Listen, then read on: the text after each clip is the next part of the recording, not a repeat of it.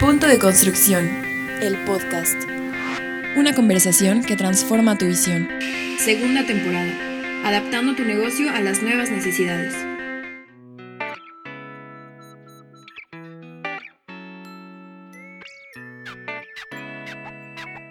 Bienvenidos a todos, esta es la grabación de nuestro podcast Punto de Construcción patrocinado por Exposia. El día de hoy tenemos un súper invitado. El día de hoy nos acompaña Guillermo Pérez Bolde, quien es director de RD Institute.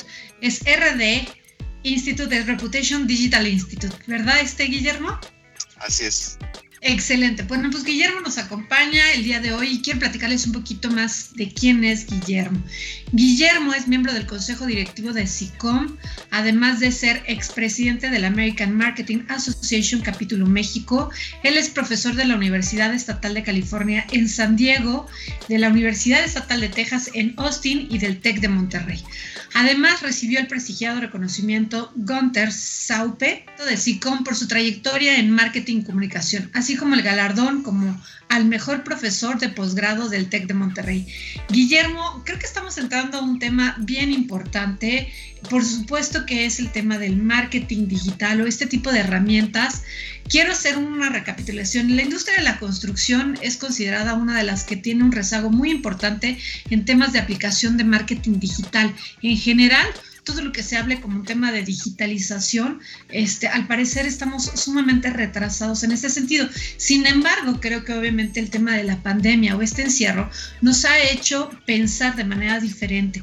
Y yo veo al día de hoy muchas de las empresas, no solamente hablando como fabricantes, sino como usuarios, arquitectos, instaladores, incluso ingenieros este, civiles que están involucrados en este, en este sentido, que al final tienen que salir, obvio, a promoverse obvio a vender lo que están este, haciendo al día de hoy, las soluciones. Sin embargo, creo yo que en este tema también de la pandemia, muchos, eh, muchas empresas hicieron un pasito hacia atrás. ¿A qué me refiero un pasito hacia atrás? El área de marketing siempre es la primera afectada en temas de recortes presupuestales y la verdad es que a mí me gustaría saber tu punto de vista como experto dónde está el marketing eh, digital, cuál es la verdadera opción para todos aquellos usuarios de esta y muchas otras industrias, no solamente la de la construcción, y cómo podemos verlo como, un, como una solución, como una inversión y no solamente verlo como un gasto. Bueno, antes que nada, muchas gracias por la invitación. Para mí es todo un placer estar aquí. Y fíjate que no solo México, la industria en general, la industria relacionada con la construcción en todos sus niveles y en todos sus escaños para que se lleve se llegue a cabo una, vivienda o un inmueble, todo lo que tiene que ver está lleva cierto rezago por un tema tradicional de que las cosas se han hecho de cierta manera por, por siempre, ¿no? Entonces, desde la manera como encuentras proveedores, desde la manera como reclutas personal, desde la manera como ofreces eh, o vendes hacia afuera ya para el cliente final. Entonces, eh, es una industria que tiene un potencial tremendo, pero los que hoy están dándole la vuelta a esto y están utilizando el tema digital realmente están haciendo una diferencia. Un ejemplo de esto es los arquitectos que hoy presentan los proyectos de una manera digital en donde ya no le llevan al cliente los planos y el rollo y, están cambiando de, un, este, de una hoja a otra, sino ya lo hacen de manera digital, con levantamientos digitales, incluso con escenarios que vas pasando de una habitación a otra, de una oficina a otra, este, de manera virtual en 360 grados, en donde sí es un trabajo hacer eso, sí representa un esfuerzo adicional, pero lo que logras a final, finalmente hace una diferencia. Entonces, me parece que sí, efectivamente, como industria hay un rezago, pero los que lo están eh, brincando, los que están haciendo algo por no, no formar parte de ese rezago, sino que realmente están cuidando el cómo digitalizamos ciertos procesos, están realmente haciendo una diferencia y se está notando sobre todo, por ejemplo, esas empresas que le venden a extranjeros, no puedes venderle al extranjero, eh, pues como lo haces eh, tradicionalmente, de mira, te enseño los planos y te enseño a mano cómo va a quedar y muy, qué bonito quedó en acuarela mi, mi levantamiento. No, o sea, ya, ya están buscando cosas en 3D, incluso animadas, en donde se vea que la cámara pasa por un lado, o sea, ese tipo de cosas, sobre todo, por ejemplo, para inversionistas que no están incluso en el desarrollo físicamente para poder ofrecerlo en otras partes del mundo, que es una buena oportunidad de, hacerlo. Entonces, definitivamente que hay grandes oportunidades. Concuerdo obviamente contigo al decir obviamente que hay grandes eh, cambios en temas de modelos de digitalización, ¿no?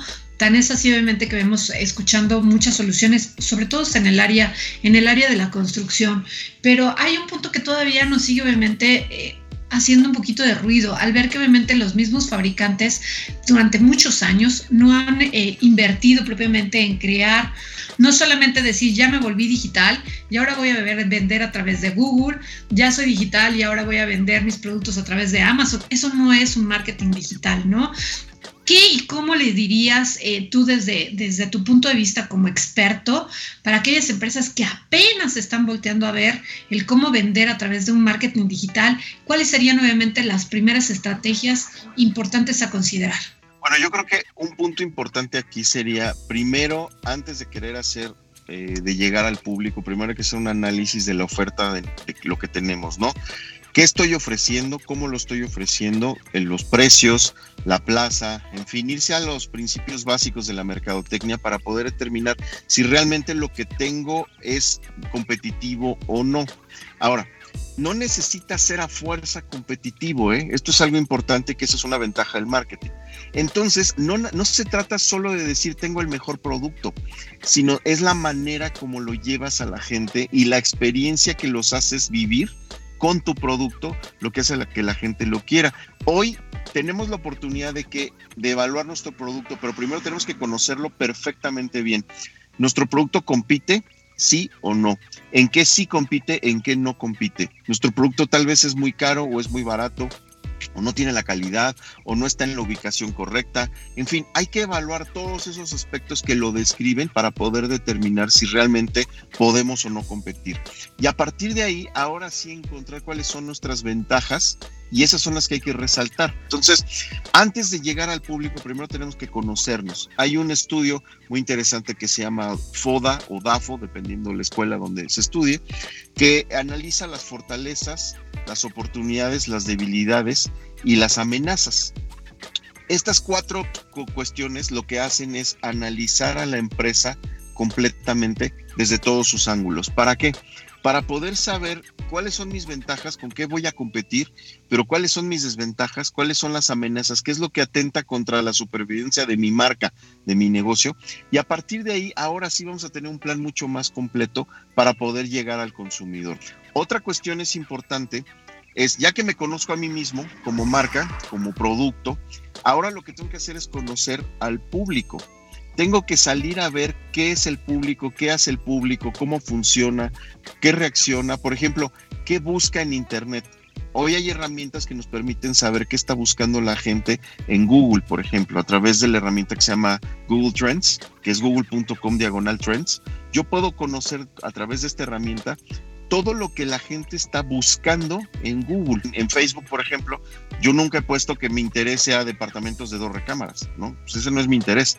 Pero tal vez sí me interesa vista al, al bosque, vista a la playa, este, o cierto tipo de comportamientos que hace la gente que me pueden interesar. Y ese tipo de cosas lo podemos hacer mediante una herramienta que se llama Audience Insights de Facebook. Es gratuita, también Google Trends es gratuita y nos permite analizar los intereses de las personas que son usuarios de Facebook, que recordemos que 9 de cada 10 usuarios de Internet en México son usuarios de Facebook y en Latinoamérica sucede la misma situación. Entonces, pues me parece que combinar estas dos herramientas, Google Trends por un lado y, Facebook eh, Audience Insights, me parece que con esas vamos a tener por un lado lo que la gente busca, para poder tener una idea de qué es lo que está buscando, qué quiere la gente. Y por otro lado, en Audience Insights, cuáles son los intereses que tiene la gente en función de las páginas a las que le ha dado like, los contenidos a los que ha interactuado y ese tipo de cosas. Esa combinación de lo que busca con lo que, con los intereses que tiene, me parece que ahora sí nos permiten poder generar una estrategia que le hable realmente en sus palabras, en sus gustos, en sus intereses a las personas a las que vamos. Nos acabas de dar prácticamente un ejemplo perfecto de, obviamente, antes de comunicar, saber perfectamente a quién le vamos a comunicar y hacer un poquito de análisis de dónde los podemos encontrar. Y eso me parece magnífico. Pero también creo que es importante el poder comentar el tema del presupuesto. A veces ambicionamos el tema de decir cómo lo vamos a presentar. Ya lo tengo, dónde, dónde quiero hacerlo, cómo quiero hacerlo, pero el tema del presupuesto es un tema sumamente retador. Y mucho antes, si ni siquiera hemos hecho este análisis este, de expectativa, ¿no? En tu área de experto, ¿qué podríamos recomendarle a las, a las diferentes empresas eh, en un porcentaje para poder hacer un buen presupuesto de marketing. Sobre todo, digo, no, no, no vayamos al tema de las expectativas, pero por supuesto, cada una de estas empresas debe tener un, presupuesto de marketing asignado. Eso te digo, va de acuerdo obviamente a lo que queramos alcanzar, pero ¿cuál sería lo óptimo que por lo menos deberían de tener considerados? Mira, eh, cada desarrollo y cada proyecto es diferente porque dependiendo del público al que vamos. Entonces, si, si antes, si ya sabemos a quién le hablamos y cómo tenemos que hablarle, al hacer esta combinación de, las, de, esas dos, de, esos dos análisis, vamos a poder determinar el universo de gente a la que le vamos a hablar. Porque el presupuesto está determinado en función de la especialización del mensaje, o sea, qué tan especializado y qué tan específico quiero que sea, y el volumen de gente a la que voy a llegar. Entonces, esto, no, esto lo vamos a poder determinar con ese análisis que hicimos previamente. Ahí nosotros vamos a poder saber, bueno, pues es que, no sé, eh, gente que le pueda interesar lo que yo estoy ofreciendo, pues son solo 500 mil en la ciudad, ¿no? O, o 2 millones, o solo 25 mil. Entonces, hay que a partir de ahí determinar el universo al que le hablo y entonces ahora sí podemos asignar un presupuesto.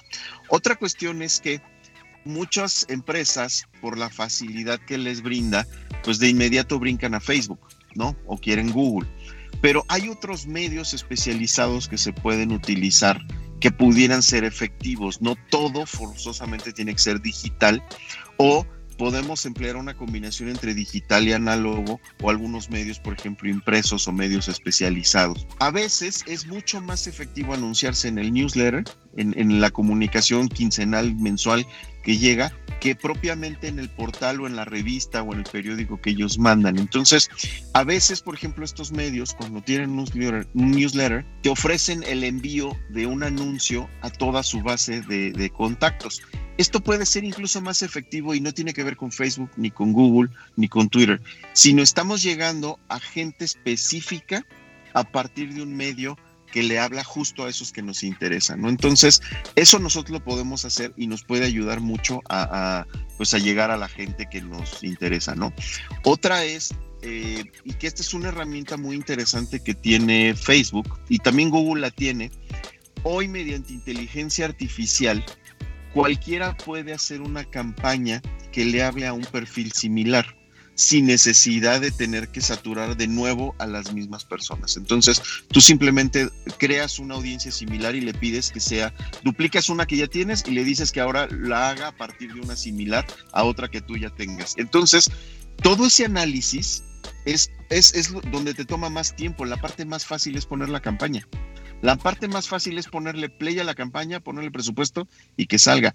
Todo el análisis previo es lo que realmente toma un trabajo y tiene un tiempo de análisis y de estudio para poder el presupuesto que se tenga, cualquiera que este sea, optimizarlo de tal manera que llegue realmente a la gente a la que estoy llegando. Entonces, no puedes determinar un porcentaje a fuerza por cada proyecto, cada proyecto tendrá que analizarse, pero sí tendrá que ser un presupuesto suficiente para poder lograr cosas. Una ventaja del tema de la publicidad digital es que tú la puedes detener en el momento que quieras.